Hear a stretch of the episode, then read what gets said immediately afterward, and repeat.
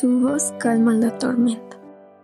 Cuando la voluntad de Dios no es lo que esperábamos o imaginábamos, todo se vuelve confuso en nuestra mente. Entonces nuestro Dios nos trae a la memoria sus promesas, pero en ocasiones, aunque están en nuestra cabeza, pareciera que el corazón las olvida.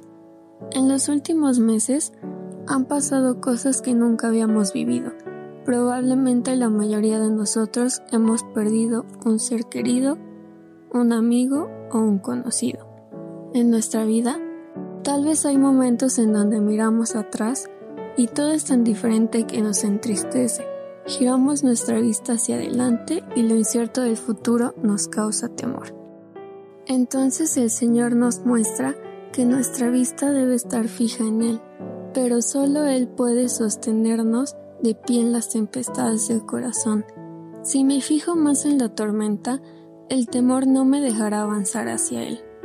Nuestro Dios nos ayuda a que nuestros ojos no dejen de mirarlo y que el miedo no nos haga dudar de su intervención a nuestro favor, no una en donde no hay dolor, lágrimas o pruebas, pero sí una en donde su mano nos sostiene, nos lleva con él a la barca y calma la tempestad del corazón.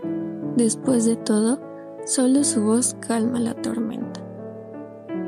Y los hombres se maravillaron, diciendo, ¿Qué hombre es este que aun los vientos y el mar le obedecen?